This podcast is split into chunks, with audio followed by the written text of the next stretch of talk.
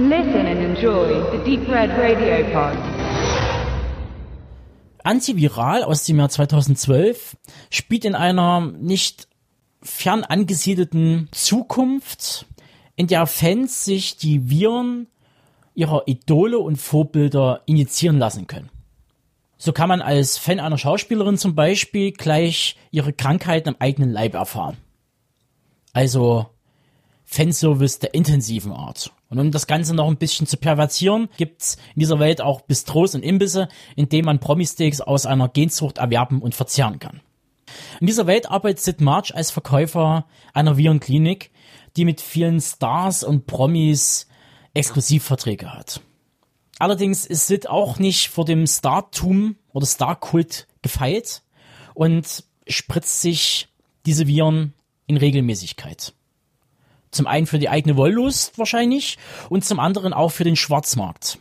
Das hat aber irgendwann fatale Folgen, denn einer der größten Stars, Henner Geist, stirbt an einer vermeintlich harmlosen Krankheit. Und Sid ist der Einzige, der den Todesvirus nun in sich trägt, also die letzte Krankheit, und gerät damit äh, zwischen alle Fronten. Fronten, das heißt im Fall von Antiviral die Henner Geist-Fanatiker, die Schwarzmarkthändler, die Klinik und die Konkurrenten. In der Presse titelte man wie der Vater, so der Sohn, was ich persönlich mit einem Jein beantworten muss. Brendan Cronenbergs äh, Langfilmdebüt aus dem Jahr 2012 ist vordergründig eher ein Thriller und erinnert nur in den stillen Momenten an die Anfangstage und vielleicht in den abgründigen Szenen an die Hochphase des Körperhorrors, den sein Vater etablierte. Ich spreche quasi vom Wechsel des Molekular zum Body Horror, also Schiffers zu Videodrom.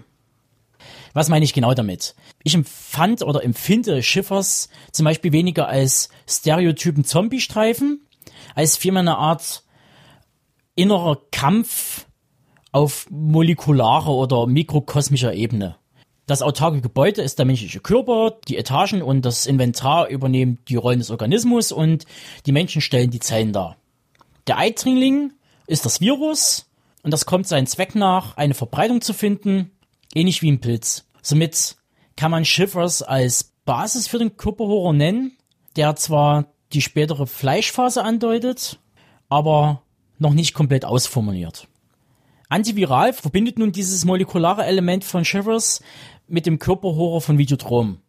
In selbigen wird ja auch mit Fremdartigkeit und sexueller Wandlung gespielt. Als Beispiel führe ich da die vagina-ähnliche Öffnung im Bauchraum von Max an, in der er Videokassetten oder Waffen verstaut. Im Fall von Antiviral wäre es wiederum eine Albtraumsequenz von Sid, in der er mit seiner Viren-Separationsanlage eine Mensch-Maschine-Verbindung eingeht. Ähnlich im Stil von HR Gigas Bildern. Darüber hinaus geht aber Brenton noch einen Schritt weiter und schlägt die Brücke zwischen dem Body Horror des Vaters mit den aktuellen Kernthemen, zum Beispiel ethischer und gesellschaftlicher Verwahrlosung. Das kann man auch gut sehen in Cosmopolis, der vier Monate vor Antiviral erschien. Brenton verbindet dabei das Virale einer aktuellen Marketingkampagne mit der zum Beispiel in den 90er Jahren aufkommenden Erscheinung der japanischen Verkaufsautomaten mit gebrauchter Teenie-Unterwäsche, der Yellow Press und natürlich der Verarbeitung des Mädcheninteresses am Leben der Kronburg selbst. Und, ganz wichtig, auch der Zerfleischung des väterlichen Werks durch die Filmwissenschaft. Während der Sichtung stellte ich mir permanent die Frage, wo fängt eigentlich das Interesse an einer öffentlichen Person an? Wo kippt das Ganze und wird zur Obsession?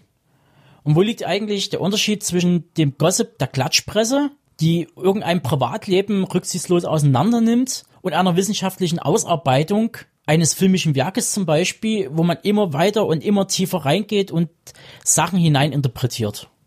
Man könnte ja zum Beispiel auch den Umgang des Lebenswerks von Regisseur Stanley Kubrick ins Feld führen. Im medizinischen Terminus, passend zum Body Horror, könnte man da Verben anwenden wie obduzieren, autopsieren und sezieren. Kurzum, eine Leichenschau. Ich schweife ab.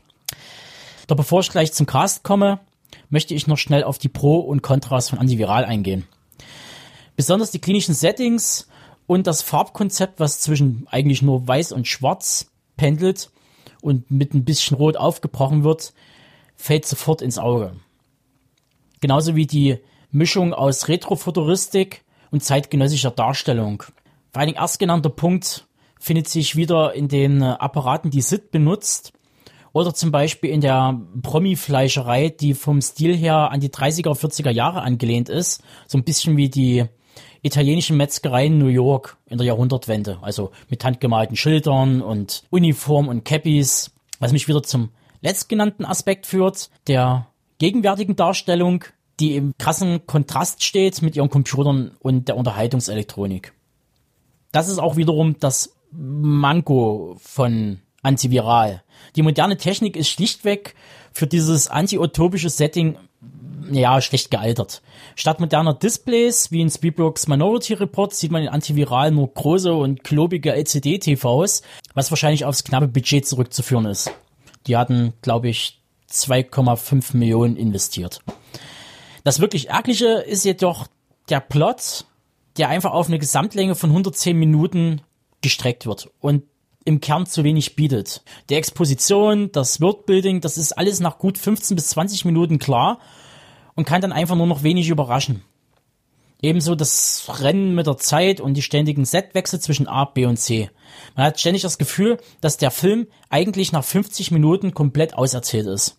Allerdings gebe ich zu bedenken, dass es sich ja hier um ein Langfilmdebüt handelt. Deshalb werde ich dann in meiner Gesamtbeurteilung etwas milder ausfallen. Wiederum positiv fiel dann halt der Cast auf. Caleb Landry Jones, einige kennen ihn als Chefredakteur aus Free Billboards. Da spielt seine Rolle als Sid March für einen glaubwürdig und mit wirklich ganzen Körpereinsatz. Und man kann mit Fug und Recht behaupten, dass es ein guter Einstand in der Rolle als Hauptdarsteller ist.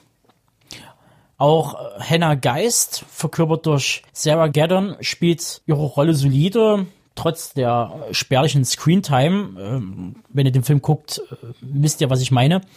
Allerdings ist der Job in Antiviral schon fast von familiärer Natur geprägt. Dieser Kronbergs kleine Muse am Rande. Die kann man zum Beispiel in, in Maps to the Stars, Cosmopolis und Dunkle Begierde sehen. Des Weiteren sollte noch Douglas Smith erwähnt werden. Big Little Lies und Netflix Die Einkreisung und Malcolm McDowell als Dr. Abendriff, zu Deutsch Abendrot. Aber zudem brauche ich jetzt nicht groß ausholen, den kennt man ja. Nun denn mein Fazit. Ähm, auch wenn Antiviral als Debüt hier und da hölzern und vereinzelt ein bisschen zu klinisch wirkt, so merkt man doch in jeder Minute die Leidenschaft, die so einer Kronberg-Produktion innewohnt. Daher kann ich einfach nur eine klare Empfehlung für Brandon Kronbergs Antiviral aussprechen.